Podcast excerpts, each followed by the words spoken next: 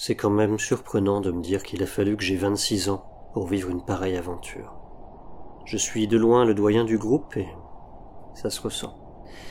Les autres sont fougueux, un peu trop parfois.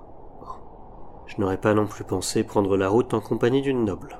Mais on dirait que ce bon vieux Donovan le Mal a encore une utilité.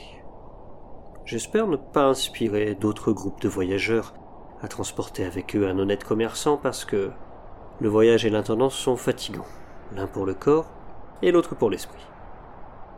Alors que mes compagnons finissent de monter le camp, et après m'être assuré une seconde fois que mes deux bœufs et mes deux mulets étaient bien attachés et avaient de quoi manger, je prends un instant pour observer le paysage. L'ascension de cette montagne a été difficile, mais la descente n'est pas beaucoup plus aisée. J'ai mal partout, et particulièrement à cette cheville que j'ai tordue sur la route. J'espère ne pas avoir d'entorse parce qu'il nous reste encore de la route. On doit mettre de la distance entre nous et cette ville où notre compagnon a été incarcéré pour avoir tué un garde dans la taverne. Sa magie n'aurait pas dû avoir cet effet, je le sais, je, l'étudie de près. Il a dû se passer quelque chose. Une intervention extérieure, un piège, je ne sais pas. Je me demande si Anisadora, cette étrange femme qui nous apparaît un peu trop souvent à mon goût, n'y serait pas pour quelque chose. D'ici à ce que ce soit une femme dragon Oh non. Ça expliquerait beaucoup de choses. Et des choses plutôt funestes.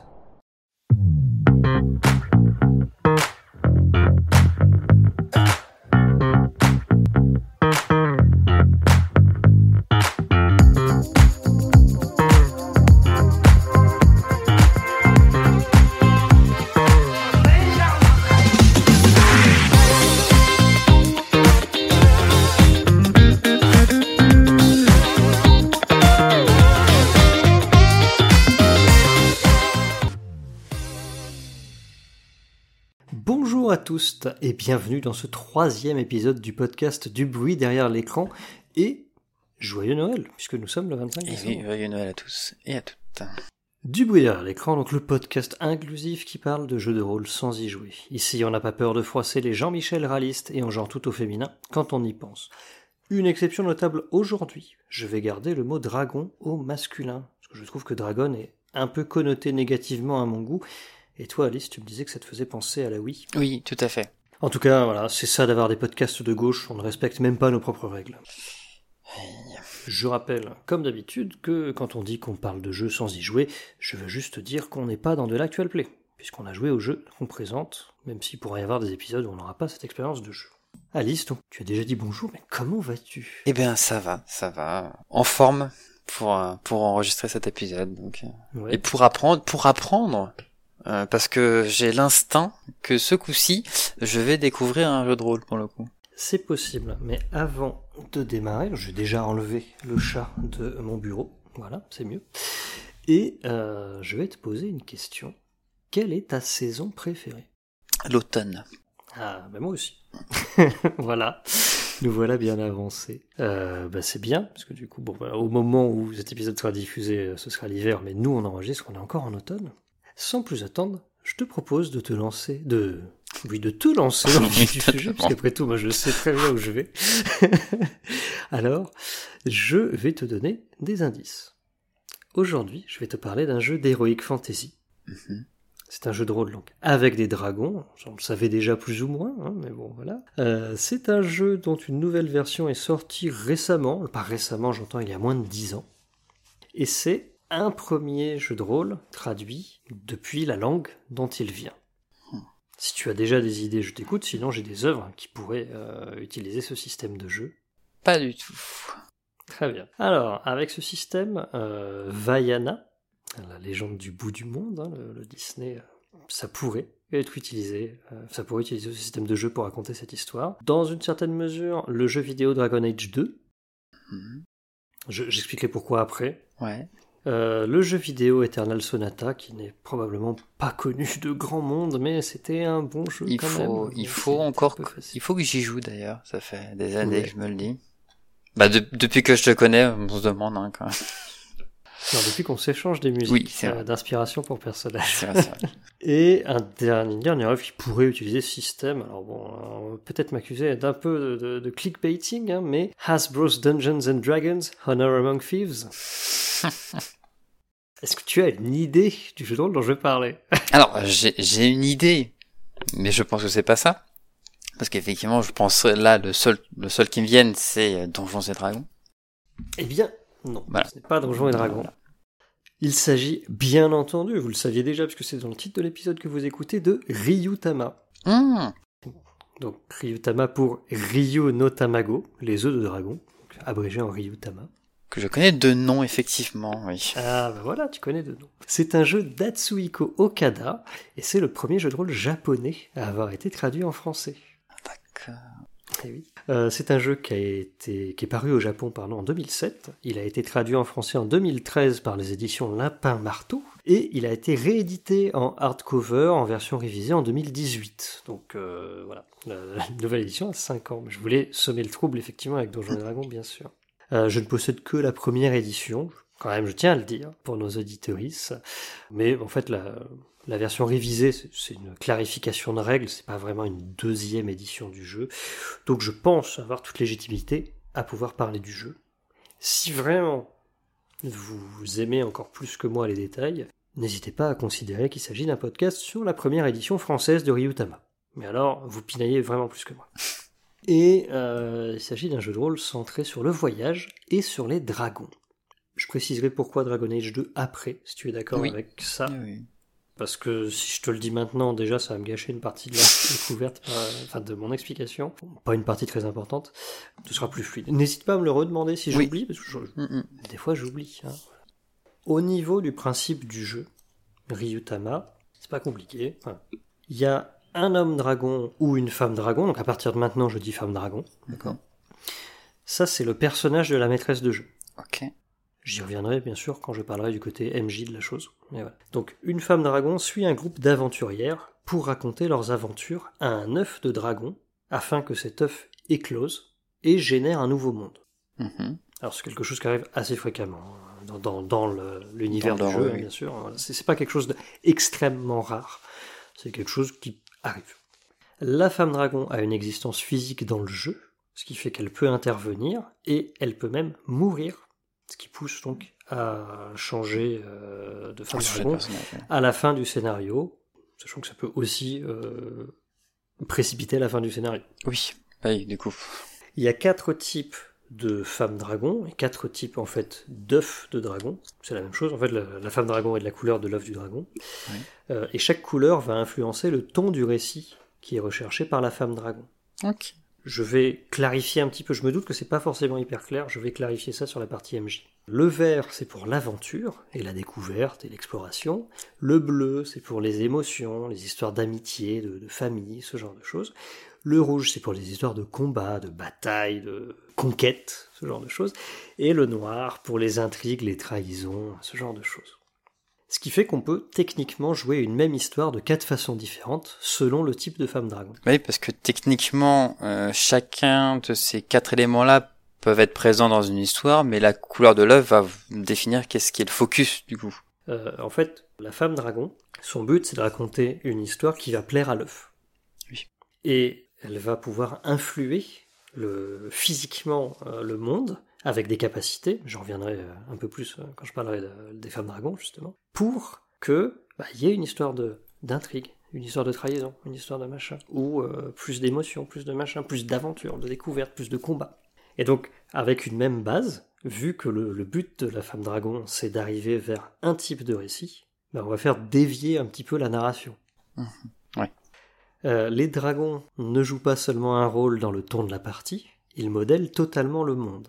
Les saisons, c'est pour ça que je te posais la question au début de- d'épisode, qui permettent la magie, sont en fait des dragons. Les climats et les paysages aussi, on peut donc observer des dragons de la pluie se faire passer pour des petits champignons, par exemple. Ou bien euh, un endroit qui est un désert, qui va devenir une montagne, puisqu'il y a une lutte de territoire entre un dragon du désert et un dragon des montagnes. Je vois. Donc un type de- d'univers assez particulier. Et bah, écoute, vu que euh, je l'ai déjà dit, je vais, je vais revenir vite fait sur pourquoi Dragon Age 2.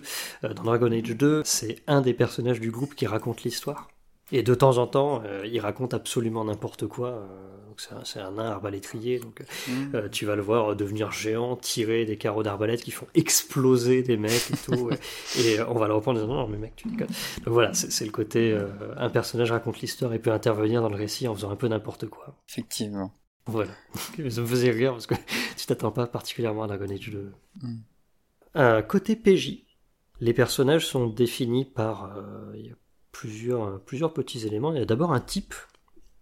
Donc, est-ce que tu vas jouer un personnage de type attaque, un personnage de type technique ou un personnage de type magie? Ouais. Euh, Je vais développer un petit peu après ce que ça veut dire, hein, bien sûr. Et euh, ils sont définis également par un métier.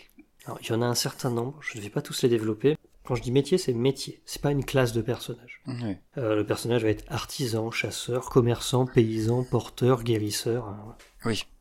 Mais euh, ce sont vraiment des professions. J'allais dire, euh, oui, donc on, on se, on a une, une variété de métiers euh, dignes d'un JRPG, oui, mais en même temps, euh, Ben totalement. Mais de toute façon, j'ai un petit encart qui va pas tarder à arriver sur le Japon. Donc le type, donc soit attaque, technique ou magie, ça va donner des bonus. Donc le type combat fait plus de dégâts et a plus de points de vie. Le type technique donne plus de capacité de port, parce que tu une gestion de l'équipement, enfin une gestion de charge, j'y viendrai vite fait après. Ça permet d'avoir un plus gros bonus de concentration. Je vais pas développer, mais en gros, tu peux dépenser des points d'esprit qui servent à faire de la magie pour avoir des bonus sur tes tests. Et donc, les personnages de type technique ont un plus gros bonus sur leurs tests. Et le type magie, donc, sans surprise, ça donne accès à la magie rituelle, qui est commune à tous les magiciens, et à la magie d'une des quatre saisons, qui va pas du tout faire la même chose. Par exemple, le printemps, tu vas plus avoir du soin. euh, L'été, c'est assez varié, mais tu as plutôt des dégâts, je crois. Euh, L'automne, euh, ça va être beaucoup de sorts utilitaires. Et l'hiver, c'est plus du contrôle. Hmm. C'est vraiment des tendances et t'as un peu de tout, un peu de tout, et t'as la magie rituelle, donc euh, en fait la magie commune, où t'as des sorts relativement neutres, notamment, je crois que c'est Météore, un des sorts de base qui fait des dégâts. voilà. Ouais. Le métier, quant à lui, euh, donne trois talents au personnage, en sachant que plus tard, il y a- il y a une montée de niveau, euh, plus tard les personnages peuvent avoir un deuxième métier et un deuxième type, ou deux fois le même type pour le renforcer, et je crois aussi deux fois le même métier. une fois encore très JRPG, hein, comme. Oui, bah en même temps, c'est japonais, Ouais, on va y ouais. venir. Euh, les personnages possèdent quatre caractéristiques, qui sont la vigueur, l'agilité, l'esprit et l'intelligence. Euh, la vigueur, c'est aussi la force, hein, je précise. Voilà, c'est à Oui, la du fois coup. la robustesse et la force. L'agilité, c'est la, la vitesse, la précision, euh, la dextérité. Mhm. Euh, l'esprit, c'est plus en termes de, de- de force mentale, on va dire, et l'intelligence, c'est la capacité de déduction, hein, bien sûr. Ces caractéristiques vont de 4 à 12, mais ça va de 2 en 2. Donc euh, à la création, tu peux aller euh, de 4 à 8, pas plus. Et en fait, ça représente des dés. Ah, Des 4, des 6, des 8, des 10 et des 12. c'est intéressant. Quand tu fais un jet de dés, quel qu'il soit, c'est toujours une combinaison de deux caractéristiques, ou deux fois la même. Donc euh, ça peut être bah, vigueur x 2, ou euh, je sais pas, agilité plus esprit. Et donc tu vas jeter tes deux dés. Ah Oui, un dé de chaque. euh, Voilà. Et donc les, les fiches de personnages, vu le peu d'éléments que je donne, sont très très simples. Ah bah oui, du coup. Je vais donner quand même un exemple. J'ai donné deux exemples de talents, juste pour qu'on voit euh, ce que ça peut être, euh, un talent d'un métier. Je vais donner un talent euh, de marchand et un talent de ménestrel. Donc le talent du marchand, c'est éloquence. Donc, je précise, ils ont tous trois talents. hein. Donc éloquence, le personnage a un bonus de plus 1 sur, sur ses tests de négociation, entre parenthèses, intelligence plus esprit. Donc on a là un talent très passif dans la peine. C'est voilà, tu, tu négocies un truc, t'as un bonus. Hmm. Le, le ménestrel, donc, lui a le talent légende. Le personnage peut obtenir des informations sur quelque chose dont il aurait entendu parler. Il fait un test d'intelligence plus intelligence quand quelque chose de particulier est évoqué devant lui. La difficulté est à l'appréciation de la femme dragon. Plus actif pour la peine, Oui, un bah peu oui, plus oui. circonstanciel. Euh, Mhm. Est-ce que là-dessus tu as des questions? Est-ce que c'est clair pour toi? De Oui, oui, c'est assez clair. toute façon, c'est pas un jeu compliqué. Oui, bah, c'est ça. Euh, côté femme dragon, donc côté MJ, on a euh, des souffles. alors, on a des points de souffle qui vont permettre d'utiliser des souffles. Alors, les souffles, c'est des pouvoirs. Euh, Il y a des souffles généraux, il y a des souffles qui sont définis par la couleur du dragon. Et en début de session, on choisit un artefact. Euh, L'artefact est défini aussi par la couleur. Voilà, c'est tout ce qu'il y a à faire au niveau de la création d'une femme dragon. On choisit une couleur, on choisit ses- son artefact parmi les trucs. Alors, au choix d'artefacts, euh, donc en dragon noir par exemple, Ouais. il y a la dague qui permet de tuer un PNJ. Mhm. Euh, ou en dragon vert, il y a, j'ai un doute sur le nom, je crois que c'est le sextant, je me trompe peut-être, je me que c'est le Oui. sextant, qui permet de s'affranchir des règles. Ah, ouais. Parce que, euh, mais je vais y venir juste après. Comme n'importe quelle personne qui raconte des histoires. hein. Oui, mais en fait, Ryutama, non, mais je vais y venir juste Mhm. après. Quand une femme dragon n'a plus de points de souffle, elle meurt, et ça peut être l'occasion de trouver une autre femme dragon. En sachant que tu peux aussi euh, larguer ta femme dragon hein, pour des raisons euh, narratives. hein, Oui, autre, bien sûr. Quand la femme dragon arrive au niveau 10, elle devient une mère dragon. Alors je précise que mère dragon, c'est le terme générique. hein. Le manuel n'indique pas père dragon. C'est Ah ouais. écrit mère dragon. Et euh, la femme dragon quitte le groupe. Son œuf ayant éclos, elle n'a plus de raison d'être avec elle. Et bon, je veux pas donner Voilà. d'effet de souffle, mais bon, ça, alors t'as des trucs basiques, genre on accélère le temps. Ouais. T'as des trucs aussi comme on revient en arrière dans le temps. Ça, c'est des souffles généraux, je précise. Ouais. Oui, du coup, tu dis, euh, donc à un certain niveau, l'œuf est clos et la, la femme dragon devient mère dragon et quitte le groupe. Oui. Du coup, ça peut être l'occasion de, de changer d'œuf, du coup. Ah oui, oui, Enfin, oui, de changer. tout à fait. Et ça peut être l'occasion de changer de couleur aussi d'œuf, du coup. Enfin, Absolument. de changer le ton de, Tout à fait. de la partie. quoi. Tout à fait, oui, oui. Ok. c'est- C'est pas forcément quand, quand la, la femme dragon meurt. Donc oui, ben, du coup, la femme dragon monte aussi de niveau, ça va lui donner Ah bah une oui. capacité de souffle. Euh, au bout d'un moment, tu n'es plus limité qu'au souffle de ta couleur, par exemple. Pareil, tu peux prendre un artefact d'autres couleurs, etc., etc. En fait, ça va te donner de plus en plus de possibilités et tu as naturellement de plus en plus de points de souffle. Tu vas aussi avoir une réserve, parce qu'en fait, les... tu vas pouvoir préparer des souffles qui ne vont pas te coûter de points de souffle à l'avance Hmm. un peu à la manière dont un magicien prépare ses sorts hein, Oui. avant la version 5 de Donjons et Dragons. Euh, mais c'est vachement intéressant, euh, moi je trouve hein, déjà que la maîtresse de jeu est un personnage. Oui. Et que, en plus, son personnage évolue et puisse mourir. Mais alors, du coup, est-ce que son, son expérience, est-ce que l'expérience qu'elle gagne est calquée sur celle des joueuses ou est-ce que c'est pas du tout oui. Pas du tout. En fait, les joueurs gagnent des points d'expérience, vraiment à la manière d'un donjon et dragon, hein, pour la peine. Euh, le- la femme dragon, c'est au nombre de scénarios qui ont été faits. D'accord. Donc selon ce qui se passe dans un scénario, euh, bah, des fois c'est les, les joueurs qui sont en avance, des fois ce sera la femme dragon. Il y a un équilibre pas inintéressant entre les deux en fait, euh, si on joue de façon euh, straightforward. Mais alors oui, par contre ça c'est vrai, c'est un jeu du coup à point d'expérience. C'est pas un jeu à milestone, Mhm. et c'est un jeu qui demande qu'on suive les règles. Et c'est rigolo parce que ça fait une transition parfaite avec ce que je vais dire ensuite, mais celle-là elle n'est pas écrite pour une fois. Je fais donc une petite parenthèse sur les spécificités du jeu de rôle au Japon. Le public, déjà il faut le savoir, est plutôt adepte de l'appel de Cthulhu. C'est euh, le jeu de rôle euh, le plus populaire au Japon, c'est l'appel de Cthulhu. Euh, simplement parce que sur l'équivalent japonais de YouTube, dont je n'ai absolument plus le nom, en fait il y a un très long actual play de l'appel de Cthulhu, en fait, tout simplement. Et donc c'est le jeu de rôle le plus populaire. Eux, ils n'ont pas, euh, ils n'ont pas Matt Mercer et euh, Critical Role. Critical Role, merci. Non pas Matt Mercer et Critical Role, mais eux, c'est l'appel de Cthulhu. Euh, Je tiens à dire que je, je- la plupart des infos que j'ai là, je les ai trouvées un peu par hasard sur une vidéo de Naetherion il y a quelques mois de ça. J'ai fait Ah, c'est cool. Sachant que la plupart des choses, j'ai pu les vérifier. Mais je suis pas allé chercher ce truc-là sur l'appel de Cthulhu, par contre. Donc si c'est faux, vous vous plaindrez auprès de Naetherion. ça lui fera des vues et des commentaires. Donc, Parfait. Réfléchissez bien. Un plan parfait. Naetherion qu'on salue, hein, si jamais euh, il nous écoute. Bien sûr. Je serais ravi que Naetherion nous écoute, je tiens à le dire. Euh, les manuels de jeux de rôle euh, sont pas comme chez nous. En fait, ils font la taille d'un manga. Oui. Parce que les étagères au Japon sont prévues pour accueillir des mangas. Pas des grands livres en quasiment format A4. Oui, pas les encyclopédies que tu peux repousser des voleurs euh, avec. C'est ça, exactement. Je- vais t'expliquer mon cheminement de pensée. Donc, euh, à l'inverse des Saint-Bernard qui, lèchent la main des voleurs, donc on ne joue pas en dragon bleu. Parce que une des spécificités de l'homme dragon bleu, c'est un artefact, hein, bien sûr, euh, qui permet en fait de prendre la forme d'un animal et d'être la mascotte du groupe et donc de se mêler au groupe. C'est trop mime ça. Ce qui traditionnellement ne se fait pas. Les, les femmes dragons sont plutôt un peu des figures de l'ombre. Les, les, les femmes dragons sont plutôt en rôle d'observateur que de se mêler au groupe. Il y en a qui le font, mais c'est pas la majorité. la plupart de ceux qui le font, ce sont des hommes dragons bleus, les femmes dragons bleus, pardon, qui euh, sont sous les traits d'une mascotte. Mm. Et donc je pensais à un labrador, c'est très bien pour faire une mascotte de, de dragon bleu. Et donc je reviens au Japon maintenant, c'est ça. Et il faut surtout savoir qu'au Japon, il y a très très peu d'espace chez les gens, donc très très très peu de gens ont assez d'espace chez eux pour accueillir une tablée. C'est vrai. Donc, il est beaucoup plus fréquent de louer ou d'emprunter une salle pour pouvoir jouer, ce qui implique notamment un temps de jeu euh, chronométré, quoi, pour ainsi dire. Oui. Euh, tu loues une salle, euh, genre, ou t'empruntes une salle euh, à ta fac. Je sais pas comment ça se passe au Japon hein, là-dessus, j'avoue. Ben, tu l'as pour deux heures ou pour trois heures. Tu l'as pas pour six heures. Oui. Donc t'as pas intérêt à faire euh, des scénarios à rallonge où tu maîtrises rien du tout. Cela dit, euh, tout ce que je viens de dire, vous allez voir que ça aura une importance. Enfin, c'est important de l'avoir en tête pour la suite. On va parler à présent de la préparation d'une partie de Ryutama.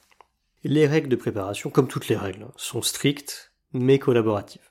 Une fois qu'on a les personnages et la femme dragon de créer, les joueuses créent collectivement le monde, et parfois même souvent des villes en cours de campagne en remplissant un questionnaire simple. Donc ça c'est le questionnaire du monde, hein, voilà. Euh, donc le nom du monde, sa forme, son histoire, ses factions, ses menaces et ses mystères. C'est vraiment c'est une feuille, t'as des cases et tu remplis. hein. Il n'y a, rien de plus pour t'aider à répondre à ça, si ce n'est bah, il- faut quelques suggestions de bah voilà, genre la forme c'est comment, l'histoire c'est comment, les factions, les menaces. Pour une ville, une fiche de ville, ça va être euh, le nom de la ville, sa taille, c'est son gouvernement et ses personnalités, c'est la même case euh, son terrain et son climat. Bien sûr, c'est des choses très importantes, le terrain et le climat, mais on va y revenir. Bien sûr. Ses bâtiments, ses spécialités, les sensations qu'on a quand on est dans cette ville, et les menaces qu'on peut y trouver. Le but de ce truc-là, c'est de donner des idées à la MJ. On crée des villes normalement à la fin d'un scénario, avant la session où le groupe y arrive, ce qui permet à la MJ de prendre des choses et de faire des trames. De son côté, la maîtresse de jeu euh, doit remplir une fiche d'objectif et une fiche de structure pour chaque scénario. Ah, c'est là. Sauf si la femme dragon porte le sextant, un artefact de dragon vert qui permet d'ignorer les règles et de créer les siennes. Ah, une précision très importante quand même parce que euh, Mhm. sinon le, le jeu est assez strict sur comment faut faire les choses, Ouais. Euh, pas sur comment elles se déroulent, hein, mais euh, sur euh, la préparation. C'est vraiment très très cadré. Toutes ces fiches là, enfin, principalement celles de la MJ, mais bon, ces fiches-là régissent ce qu'il est censé se dérouler dans le scénario, en incluant les éventuels événements et les quêtes secondaires. Il y a assez peu de place pour de l'improvisation, tout est donné pour que les séances se déroulent le plus rapidement et le plus efficacement possible. Puisqu'encore une fois, on est en temps limité. Mais Et c'est fou de voir, bon, j'en parlerai sans doute après, mais c'est fou de voir comme cette contrainte-là de temps limité va euh, délimiter énormément de choses euh, et en faire un jeu assez atypique. En tout cas sur sa forme, pas vraiment sur son univers, parce que au contraire, l'univers de jeu, c'est vraiment, les clichés euh, de JRPG, comme tu disais tout à l'heure, et c'est bon, t'as ton jeu. Ouais. Je, je continue euh, un petit peu mon déroulé, à moins que jusque-là tu aies des questions. non, non, c'est bon. En jeu, il y a des petites spécificités naturellement, puisque un certain nombre de tâches qui sont habituellement réservées à la maîtresse de jeu sont réparties entre les joueuses. Il y a quatre rôles que les joueuses vont se répartir. Ouais. Je vais donc lister ces rôles, hein, bien sûr, sans surprise. Il y a la chef qui prend les décisions et tranche en cas de désaccord. C'est aussi elle qui va gérer les positionnements en combat et l'ordre d'initiative. Alors, que l'ordre d'initiative côté euh, ou toutes les initiatives? Tout, toutes les Toutes initiatives. En fait, t'as une feuille qui s'appelle l'œuf de combat. On reste sur la thématique des œufs et des dragons. hein. Voilà, on va pas, on va pas demander non plus euh, hein, de décrocher la lune. Alors c'est très simple. Les positionnements en combat, c'est premier rang et rang arrière. Enfin, première ligne euh, et, et- et à l'arrière. Sachant que euh, si tous les éléments de la première ligne vont à l'arrière, il n'y a plus d'arrière, donc l'arrière est en première ligne. Ou il n'y a plus de première ligne, donc Bah oui. l'arrière ligne devient la première ligne. Nécessairement. Ça a une importance que, euh, par exemple, l'arc te permet de tirer sur des cibles au deuxième plan. Si tu te bats à l'épée, tu peux pas tirer. hein. Mais je vais y venir après, j'ai un chapitre sur le combat juste derrière. Enfin, un segment sur le combat juste derrière. Deuxième rôle qu'il peut y avoir, c'est la cartographe. La cartographe trace le chemin parcouru par le groupe et va faire des jets d'orientation. Puisqu'encore une fois, on est sur un jeu de rôle centré sur le voyage. J'y viens après, c'est un des derniers points que j'aborde, étrangement.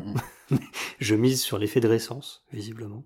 Il faut savoir que c'est diégétique, hein, euh, du coup, le fait que la cartographe trace le chemin parcouru, et donc tu peux vendre tes cartes dans l'univers du jeu Ah, pour récupérer de l'or. Ensuite, troisième rôle, nous avons l'intendante qui gère les stocks de tout le monde. Donc la nourriture, l'eau, les objets, et très souvent, mais ce n'est pas une obligation, l'or du groupe. Euh, puisque ben voilà, on va à tel endroit, c'est normalement à 7 jours de voyage, donc il faut de la nourriture, de l'eau pour 7 jours pour nous, mais aussi pour les montures. Euh, mais du coup, euh, en termes d'espace, comment va se répartir le fait de porter ça? Il faut peut-être qu'on prenne des tonneaux, faut peut-être qu'on prenne des montures, faut peut-être qu'on prenne des chariots. On gère pas les objets au poids, on gère les objets à leur Ouais. encombrement. Il y a trois degrés d'encombrement possible. Soit ça tient dans la main, donc c'est un encombrement de 1. ouais. Soit ça tient à une main, donc je sais pas, un bâton par exemple. Donc ça, c'est un encombrement de 3. Soit il faut mes deux mains pour que je le porte, genre une caisse ou un bureau. Euh, Et euh, donc c'est un encombrement de 5. 5. Ouais. Sachant que c'est calculé par rapport à ta valeur de vigueur, euh, bien sûr, le poids que tu peux porter. T'as une base plus, euh, je sais plus combien de fois ta vigueur. Là, là j'ai plus les trucs sous les yeux, mais bon. On n'a pas besoin de rentrer dans le détail de tout ça. C'est juste pour avoir une idée. Euh, moi, je jouais intendant hein, quand j'étais joueur de Ryotama et euh, j'avais des fiches dans des fiches, des trucs parce que j'avais des machins dans des caisses, dans des carrioles qui étaient portées par des montures. Voilà, ça va vite euh, donner de l'optimisation. C'est Oui, très bah, rigolo. oui. Moi, ouais, ouais. Dernier rôle, la chroniqueuse, qui est chargée de coucher sur papier les aventures du groupe. De la même manière, c'est des choses que tu peux vendre. Oui, bah oui, du coup, clairement. Par exemple, à la chroniqueuse de dire Ok, il s'est passé quoi à la dernière séance Hmm. S'il y a moins de 4 joueuses, donc moins de 4 personnages, les joueuses peuvent avoir une double casquette. L'idée, encore une fois, c'est Mais de ça. fluidifier les parties en répartissant la charge sur le groupe de jeu. Puisque, je rappelle, qu'on joue en temps limité. Hmm. Et ça, voilà, encore une fois, hein, j'ai déjà dit tout à l'heure, mais je trouve ça super intéressant, bah, ne serait-ce que bah, dans le combat, et ça tombe bien, c'est le chapitre que je vais aborder à présent. Euh, dans le combat, euh, la maîtresse de jeu, elle a juste à gérer les stats et les points de vie de ses monstres. C'est Oui. la chef qui va lui dire, bah vas-y, c'est à ce moment d'attaquer. Mais, justement, on parle du combat. À moins que tu aies des questions, bien sûr, sur les quatre rôles. là. Non, non. Du tout, du tout. Si ce n'est que, alors pas des questions, mais si ce n'est que j'aime beaucoup l'idée en tous les cas. Ouais. Il y a rien de plus insu, enfin si, il y a plus insupportable, mais c'est particulièrement insupportable en tant que MJ d'arriver à une séance et de demander à la table, bon, est-ce que vous vous souvenez ce qui s'est passé que personne ne se souvient de rien? Typiquement ce genre de choses. Oui, bah là, effectivement, il y a Et voilà, et c'est plein de petits trucs comme ça où le fait de répartir aussi euh, les rôles, hormis d'alléger la tâche euh, pour l'IMJ et de fluidifier les choses, c'est que ça euh, oblige aussi une application, ça, ça implique plus Ça implique pour ceux qui en ont besoin, quoi, de s'impliquer un petit peu plus. Bah, euh, même, même pour ceux qui n'en ont pas besoin, entre guillemets, enfin, ont toujours besoin d'être impliqués, mais euh, pour ceux qui s'impliquent déjà, Oui, tout à fait. bah, ça les récompense aussi, quelque part, parce que bah, du coup, ils vont choisir un rôle plus volontiers que Mhm. euh, ceux qui sont pas impliqués, celles qui sont pas impliqués. Et bah, en fait, on gagne en efficacité aussi, parce qu'effectivement, Ouais. tout le monde va être impliqué sur quelque chose. Sur euh, tracer la carte, la gestion des stocks, euh, sur euh, éclaire ce qui se passe, ou sur les combats. Donc, euh, il n'y a pas de temps mort. L'idée, c'est voilà, C'est de gagner en efficacité aussi. Et donc moi le jeu là-dessus est vachement bien construit, je trouve, par rapport à ses contraintes. Mm. C'est vraiment un bijou, je trouve. Et c'est pour ça que c'est hyper important de préciser ces contraintes, parce que sinon, ben, j'en reparlerai à la fin, mais on a juste l'impression que c'est un jeu pour débutants. Et ce n'est pas du tout négatif. hein. Un jeu pour débutants, c'est pas, je suis pas dans de l'élitisme, mais oh, c'est un jeu pour débutants. Je t'en parle maintenant. C'est très drôle que tu aies voulu faire ça à la base pour l'épisode 1, parce que moi justement, euh, un serveur de jeu de rôle sur lequel j'étais à une époque, que j'ai quitté depuis, dès que tu arrivais sur ce serveur-là, et donc tu, vu que c'était très très très cadré, il y avait plein de, une trentaine de rounds, c'était très très compliqué, bref. Quand t'arrivais, tu devais choisir les systèmes de jeu sur lesquels tu voulais jouer, ou sur lesquels t'étais intéressé, puis plein d'autres choses. Et automatiquement, j'ai demandé pourquoi, automatiquement, t'avais le rôle euh, Ryorama. C'est comme ça que j'ai découvert l'existence de jeu d'ailleurs. Et euh, quand j'ai demandé du coup euh, pourquoi j'ai ça en plus, je le connais pas. Et on m'a dit bah parce que c'est un jeu qui est bien pour les débutants euh, ou les débutantes. euh, C'est ce que je dis en conclusion. typique. Mais voilà. Euh, je reviens du Oui. coup sur un peu la description du combat. Donc, Ryutama, c'est un jeu d'heroic fantasy, donc le combat n'est pas absent loin de là. Et bien sûr, particulièrement en Dragon Rouge, parce que c'est littéralement euh, les joueuses qui disent eh, on va mettre l'accent sur le combat. Pour autant, le système de combat est assez simple. Donc, j'ai déjà dit, mais je le répète maintenant, puisque je suis dans la section combat. Il y a deux zones de combat, la première ligne et la distance. J'ai pas besoin de, préciser, hein. voilà, j'ai déjà dit, on ne peut pas utiliser d'armes de corps à corps à distance. Et si tout le monde se met à distance, il n'y a plus de première ligne. Et donc, les combattants à l'arrière sont tous atteignables par les adversaires au corps à corps qui avancent. Sauf, bien sûr, il peut y avoir des types de décors, entre guillemets, de combat, genre de part et d'autre d'un ravin où il n'y a pas de première ligne, il n'y a que la zone distance. Il peut y avoir des zones en couloir où euh, bah, il ne peut pas y avoir plus de deux personnages en première ligne, etc. Ou sur un pont, tu vois. il, y a, il y a quand même des petites subtilités. Le truc est très simple, mais il y a pas mal de petites choses qui permettent de ne pas s'ennuyer non plus. Ensuite, donc chaque personnage maîtrise un type d'arme. Euh, les types euh, d'attaque en maîtrise un deuxième, je crois, si je dis pas de bêtises, mais bon, c'est un détail. Donc, il y a les arcs, les épées courtes, les épées longues, les haches, les lances et à main nue. Donc, il y a six types d'armes euh, qui utilisent chacune des caractéristiques différentes pour toucher et pour les dégâts. Je donne un exemple. Hein. enfin, je donne deux exemples même parce que je suis comme ça. Les épées courtes pour toucher, c'est agilité plus intelligence plus 1 et les dégâts, c'est intelligence moins 1. Alors, je aussi, c'est des catégorie d'armes. Genre une dague, ça va rentrer dans la catégorie des épées courtes. Une arbalète, ça rentre dans la catégorie des arcs. Un fusil aussi. Euh, les épées longues, euh, voilà, si tu te bats avec un, gourdin, par exemple, tu peux soit le mettre dans l'épée longue, soit le mettre en hache. C'est générique. Les haches, justement, j'y viens. Ça touche sur vigueur plus vigueur moins 1, et ça fait vigueur dégâts. Donc c'est axé sur une seule caractéristique. Euh, c'est plutôt rare. D'habitude, ça va être genre agilité plus vigueur ou agilité plus intelligence, comme on l'a dit. Ou agilité x2 euh, pour les arcs, si je dis pas de bêtises. Non, je crois que c'est agilité plus intelligence. Au niveau de l'initiative, j'y parlais tout à l'heure, euh, c'est important d'avoir une bonne initiative parce que ce n'est pas juste l'ordre d'action, c'est aussi la difficulté à toucher le personnage. C'est ta classe d'armure en même temps que c'est ton initiative. Ouais. Tu peux utiliser une action, passer ton tour, pour relancer ton initiative. Des fois, c'est nécessaire de faire ça en combat. Si tu portes un bouclier, donc ça nécessite de ne pas utiliser une arme à deux mains, euh, en l'occurrence, je crois que les haches, c'est à deux mains. Et les lances, il me semble, mais je suis pas sûr. Donc si tu portes un bouclier, ça te donne une valeur minimale d'initiative sous laquelle tu peux pas descendre ce qui peut être intéressant. Alors c'est pas des valeurs très élevées non plus, mais ça te permet de pas faire un jet de merde si, euh, si jamais t'as une agilité. Mais c'était pas justement, euh, ça faisait pas partie justement des, des fonctions de de les chefs de, de définir l'ordre d'initiative? Oui, mais chacun fait son jet d'initiative au début du combat. Ça détermine ton ordre de jeu. Donc ça, c'est le chef qui va, la chef qui va noter ça euh, sur son œuvre de bataille et euh, ah, dire à qui c'est le tour. Mais c'est aussi, euh, c'est hmm, aussi donner la CA des gens. Les gens vont juste faire leur jet d'attaque, et c'est hmm. la chef qui va dire ok ça touche.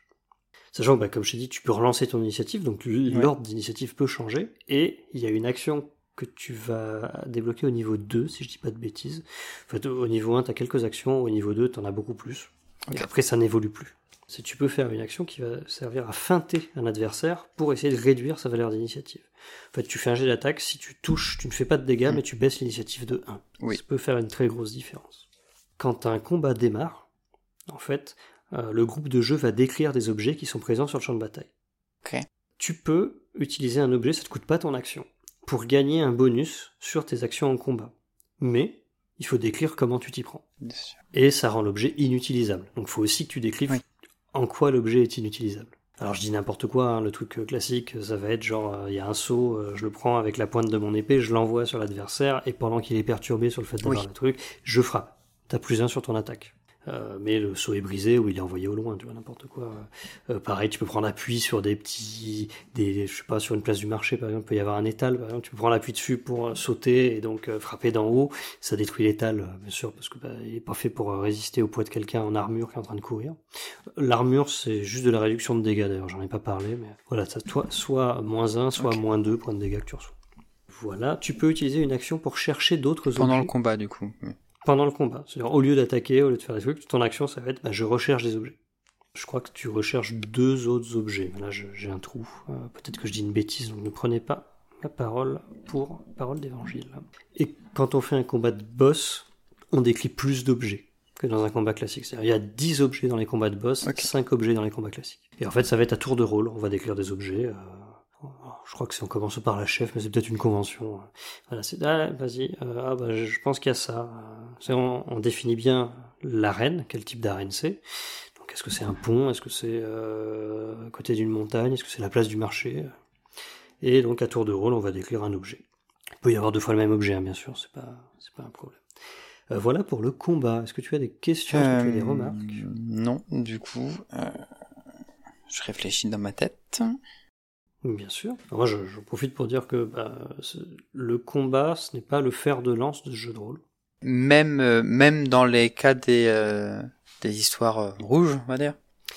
Bah, euh, je- moi, je parle plus Ouais. de. ah oui, focus oui, sur les règles, oui. Hmm. Je, je parle plus de ça. Euh, C'est-à-dire des combats, il y en a, hein, a aucun problème. Même en, même en bleu, même en noir, hein, même en vert, il y a des combats, il y en a. Ça, c'est pas un problème. Euh, oui, c'est-à-dire en termes de narration, quand tu es en rouge, euh, les combats, les batailles, les guerres, euh, va y en avoir, clairement. En focus de narration, c'est le cas. En focus de règles, non. Les combats sont. euh, c'est pas du Pathfinder ou du Donjon et Dragon. Ou c'est où, 90% des règles. le moins de- Alors, bah, déjà, et puis surtout, euh, le combat, va pas durer 5 heures. hein. Puisqu'encore une fois, on a une contrainte de temps, donc euh, on essaye d'aller vite. Et, transition, du coup, c'est surtout Ryutama, un jeu de rôle centré sur le voyage. Ça tombe bien, sur ma catégorie, le voyage, c'est fou. hein. Il y a beaucoup de G de D qui sont liés euh, à celui-ci, je vais les passer en revue. Je vais juste préciser d'autres choses avant, c'est que les équipements servent plus au voyage qu'au combat. Ok. Je vais y venir dans mon, dans mon descriptif. J'ai quand même bien écrit mon script. C'est pas pour me jeter des fleurs, mais voilà. Donc, on va passer les jets de dés du voyage et puis en même temps, je vais parler des choses. Chaque matin, tous les personnages font un test de condition. Donc, c'est vigueur plus esprit. Euh, ça représente la qualité de la nuit du personnage. Une condition très élevée, ça permet d'augmenter d'un cran un de ses attributs pour la journée. Condition basse, ça n'a pas vraiment de, Ouais. de conséquences. Ça, c'est le premier jet qui est lié au voyage. Alors, en soi, c'est pas vraiment lié au voyage. Parce que si, t'es dans- si tu dors dans un lit, tu fais aussi un jet de condition. Tu auras un bonus par contre. Parce que tu as passé une nuit dans un bon lit. T'as pas passé une nuit euh, dehors euh, comme un, un misérable. Ensuite, les personnages font un test de déplacement, donc c'est vigueur plus agilité, pour savoir s'ils se fatiguent pendant le voyage. La difficulté, c'est lié au type de terrain qu'ils empruntent. Alors du coup, euh, sur une journée de voyage, ce doit toujours être le même type de terrain. Au niveau du world building, euh, c'est une convention, c'est une règle. Mais la difficulté est également liée au climat. Beaucoup plus changeant, déjà. Alors s'il fait beau, euh, rien. Plus changeant, mais encore une fois, on fait un test de voyage pour paysage plus climat. Oui, oui, bah, Ça va pas changer au cours de journée. Mais par contre, si tu dis, bon, bah là, il pleut, on va peut-être, en fait, euh, remettre notre Mm. ascension de la montagne à demain. Alors, pluie, je crois que ça, la difficulté va augmenter de 1 ou 2, je sais plus. Mm. Ça dépend si c'est une Mm. petite pluie ou une forte pluie. Montagne, c'est déjà assez élevé Oui. hein, comme, euh, comme degré de difficulté. Euh, donc ça peut être parfois juste de se dire, non, bon, on va attendre juste qu'il pleuve plus. Ça peut vraiment faire la différence.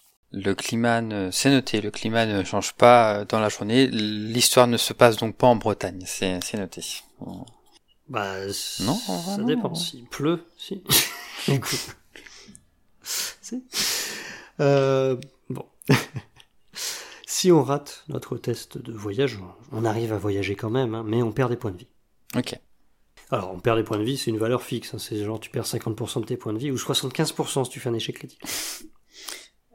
Oui. Ça, ça peut aller vite du coup. Ça peut aller vite, oui. Euh, oui, parce que c'est- par fraction hein, avec ça. Donc voilà. Euh, c'est là donc je disais, il y a des équipements qui peuvent te donner un bonus à, à ce test-là.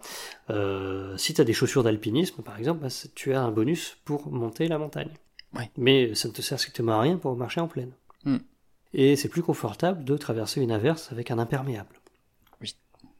Et donc c'est ce que je disais, c'est genre 80% de- des objets qui existent, c'est des trucs comme ça pour le voyage. Et il y a assez peu d'objets qui sont transversaux. L'imperméable, justement, c'est un bon exemple. T'as un bonus en cas d'averse et en cas de vent. Oui. Euh, t'as des lunettes d'aviateur, je s'appelle pas lunettes d'aviateur, mais c'est des lunettes d'aviateur qui te donnent un bonus euh, contre le vent, la pluie, la tempête, euh, un certain nombre de trucs. C'est un des objets les plus forts du jeu Oui, bah oui, du coup. parce que les bonus sont extrêmement larges. Mais euh, c'est rigolo du coup qu'on ait un, un jeu médiéval fantastique avec des combats, euh, enfin heroic fantasy même, euh, devrais-je dire, plus que médiéval fantastique, où la plupart du matériel s'est centré sur l'aide au voyage. Oui. C'est pour ça que je dis que le focus du jeu c'est vraiment sur le voyage. voyage, ah oui, effectivement. Et dernier jet obligatoire lié au voyage, il y a un jet qui est un tout petit peu plus facultatif, mais qu'on retrouve très souvent, c'est la cartographe qui va faire un test d'orientation. Donc intelligence plus intelligence. Elle peut recevoir un bonus grâce à l'aide d'autres membres du groupe pour ce test-là. C'est important parce que ça donne un plus 1 pour chaque personne qui réussit son test dans son coin, qui est normalement plus bas. Ce test sert à savoir si la cartographe mène le groupe à destination. Si ce test est échoué, la distance parcourue est réduite. Donc on ne parcourt que la moitié de la distance parcourue. Sur un échec critique, on retourne à notre point de départ. Pour la journée, hein, pas le point de départ. hein. Oui, bien sûr. T'imagines, tu fais 9 jours de voyage, le dixième jour, tu fais un échec critique, ouais, on est revenu 9 jours en arrière. Non. Et, dernier test, si le voyage dure plus d'un jour, ou euh, si le voyage ne se termine pas en arrivant euh, quelque part, il faut effectuer un test de campement. Agilité plus intelligence. N'importe quel personnage peut s'en charger et euh, on peut l'aider, bien sûr. hein.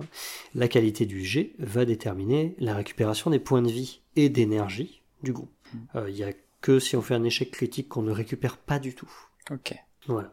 D'ailleurs, échec critique, je ne l'ai pas dit, c'est double 1, bien sûr, sur le test.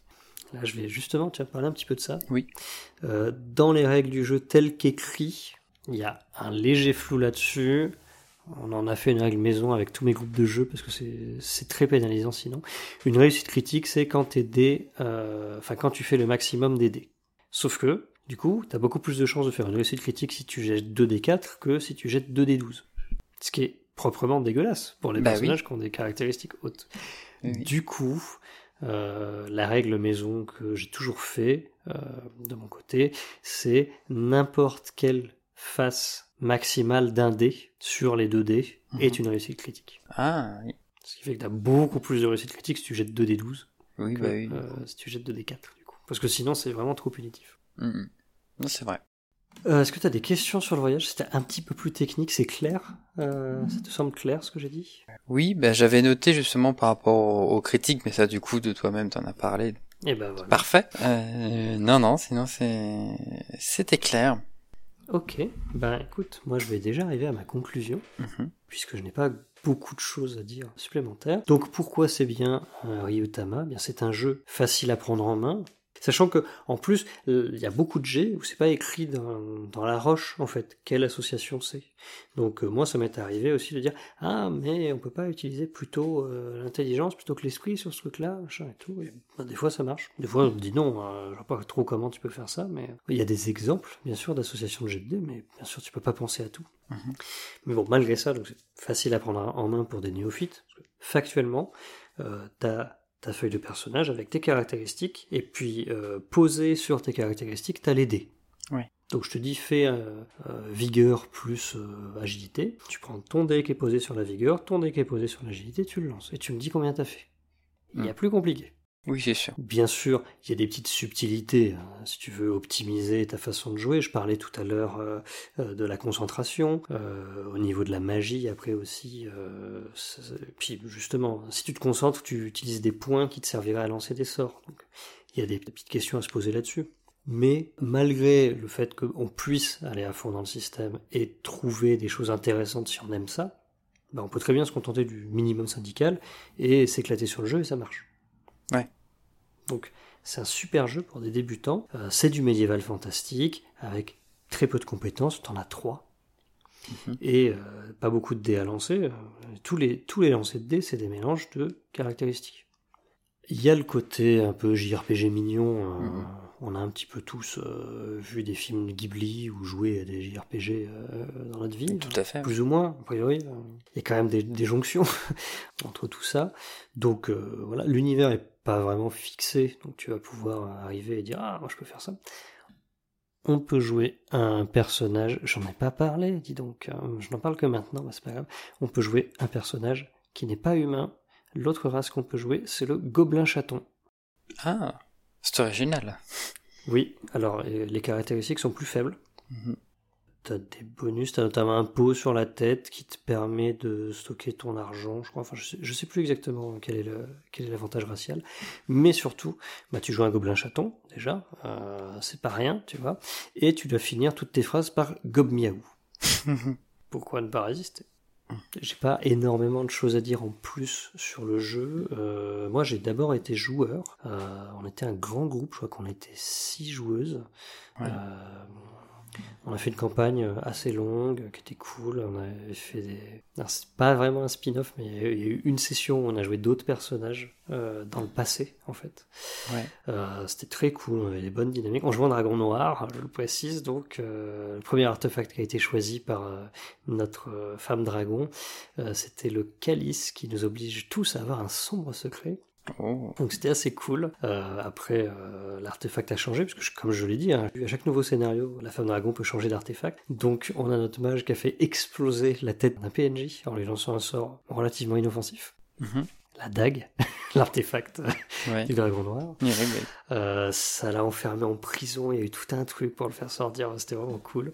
Et après, j'ai été MJ, j'ai fait la campagne du manuel, Mhm. Parce que j'avais la flemme. En dragon vert, parce que mes joueuses m'ont dit, ouais, dragon vert, je, je vous déteste, mais d'accord. Euh, donc j'ai dit, bah du coup, je m'affranchis totalement des règles, je prends le sextant et je ne le lâche jamais. Oui, Même mais après ma mort, j'ai encore le sextant dans les mains. Bon, ça avait des avantages, on va pas se mentir, hein, parce que je n'avais pas à écrire un machin. euh, tout le truc, c'est j'avais la campagne du manuel qui est en fait juste euh, c'est très sommaire, c'est dans tel scénario, l'objectif c'est ça, débrouillez-vous.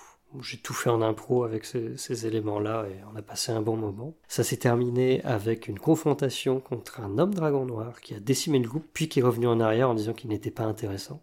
Euh, mais ça permet vraiment de faire beaucoup de choses. bah hein. Quand je disais, euh, je disais un peu pour, pour taunt que Donjons et Dragons, l'honneur euh, des voleurs pouvait être fait avec le système Oyotama, ben on peut le faire. Hein. Ce Bah, sera pas exactement les mêmes sorts, ce sera pas exactement tout pareil, mais tu peux faire une histoire qui est très proche de ça. Avec un système de jeu beaucoup plus simple, beaucoup plus euh, abordable. Mm. Et voilà, moi, tout ce que j'ai à dire. Est-ce que toi, ça t'a donné envie d'y jouer? Bah, euh, ouais, en vrai, euh, totalement, ouais. Ok, c'est bon à savoir. C'est, ouais, ouais. Sur tous les cas, ouais, à tester en tous les cas. Ouais, bah ouais. Moi, je, j'aime beaucoup ce jeu-là. Puis même des gens qui sont modérément intéressés par le jeu de rôle. Bon, moi, je préfère les balancer sur du Cthulhu Dark ou des trucs comme ça qui sont encore plus immédiats, j'ai envie de Bah, dire. disons qu'après, c'est deux styles très différents, donc c'est-à-dire que, voilà, quelqu'un qui rentre dans le jeu de rôle, faut voir aussi qu'est-ce qui intéresse. Absolument. Oui, ça, ça dépend de ce qui intéresse. Mais voilà, si quelqu'un me dit je veux absolument faire du médiéval fantastique, je veux faire du donjon et dragon, je dis attends. Avant de faire du donjon, est-ce que tu veux bien qu'on fasse une session de Ryutama? Et euh, en général, les gens aiment bien. hein. C'est-à-dire que typiquement, moi, je sais que j'ai un ami qui a jamais fait de jeu de rôle, mais ça fait des années que ça le tente un peu, mais qu'il ose pas. Là, il Oui. s'est mis à Baldur's Gate 3, donc ça le retente bien. Voilà, bien sûr. Je vais pas lui balancer sur du Cthulhu Dark, tu vois. Clairement, je sais que c'est pas ça qui va l'intéresser. non, mais ça, évidemment. Alors que du coup, du Ryutama, effectivement, Oui, je pense que c'est un bon, un bon compromis. Euh, C'est une bonne porte d'entrée. Puis même, c'est un jeu qui est intéressant dans son concept. Euh, et puis, euh, bah, la, la dilution des responsabilités de l'AMJ au PJ, enfin aux joueuses même plutôt, au PJ, euh, c'est vachement intéressant aussi. Parce que même pour une maîtresse de jeu débutante, moi je vais recommander Ryutama. bah oui, du coup, pour les, mais oui, pour des raisons très similaires d'ailleurs. Tout à fait. Voilà, donc petite trivia. Bon, c'est déjà ce que j'avais dit à la fin de l'épisode précédent, mais en comptant, donc cette fois-ci, j'ai écrit 33 fois le mot dragon dans mes notes. Alors je l'ai sans doute prononcé beaucoup plus, mais je n'ai pas compté. hein. C'est possible. Donc c'est évident. je pense qu'il va être euh, temps de dire au revoir. Juste avant, Oui. euh, je rappelle à tout le monde que nous avons un serveur Discord qui est dans la description soit de l'épisode, soit de la vidéo YouTube, ça dépend sur quel média vous regardez. Euh, nous avons aussi un compte Twitter, euh, il s'appelle bruit écran underscore pod. Et puis, est-ce que tu vas nous teaser l'épisode 4, Alice? Oui, oui. J'ai même trois éléments à dire. Parce que je n'avais qu'un pré- un seul de prévu, mais j'ai eu deux autres idées pendant, pendant l'épisode. Ça m'y a fait penser. Le jeu de rôle dont je vais vous parler la prochaine fois, dont je vais te parler la prochaine fois, me, me fait un peu rire. Parce que c'est un épisode, imaginons qu'on soit plus que deux, tu vois, qu'il y ait d'autres personnes, qu'on soit une Ouais. équipe un peu plus, voilà. Ça serait un épisode qui serait très drôle à faire si j'étais pas là. En vrai. Je- je- Arrête de me donner des indices hyper évidents comme ça. Voilà. Euh, voilà. Ok, très bien. Très Mais bien. Bah, très je sais de quel jeu tu parles, du coup. Très bien. Bah, oui, mais en même temps, enfin, on en parlé il y a pas longtemps, donc c'est dommage. Oui, J'aurais difficilement pu euh, voilà, le rendre difficile. Bah, mais on, peut, on peut même aller plus loin. C'est qu'on a failli y jouer juste avant d'enregistrer cet Juste avant d'enregistrer ce podcast, tout à fait. Deux autres éléments qui peuvent aider, parce que que celui-ci est facile pour toi, mais il est un petit peu quand même, euh, faut le situer pour euh, les personnes qui nous écoutent. Oui. Quand même d'autres teasers un peu plus générales. Pendant l'épisode, on a parlé régulièrement de faire les choses de manière très chronométrée par manque de temps, tout ça. Le jeu de rôle dont on va parler la prochaine fois, justement, est aussi un jeu de rôle qui convient très bien quand on a un temps bien défini, vu que c'est un jeu de rôle qui est, lui aussi, chronométré, et vrai, véritablement chronométré pour le coup. Et d'ailleurs, on a évoqué tout subtilement au début de l'épisode Critical Role. Sachez que le créateur du jeu de rôle dont on va parler la prochaine fois bosse au sein de Critical Role d'ailleurs aussi. Ah bah tu m'apprends quelque chose. Voilà. donc. Très bien. Bon, bah, je n'ai pas de, de formule incroyable euh, pour clôturer cette émission, du moins je n'en ai pas écrit. Euh, je dirais juste euh, simplement, bah, faites attention à votre jet de conditions, puisqu'après un bon repas, vous avez un bonus, mais attention de ne pas abuser des bonnes choses. Et bonne fête de fin d'année, si vous écoutez cet épisode quand il sort, hein, bien sûr. On se retrouvera en 2024, 4. et non pas en 2025, comme j'allais non, dire. bah non, on n'espère pas, non? On se retrouvera le 25 janvier 2024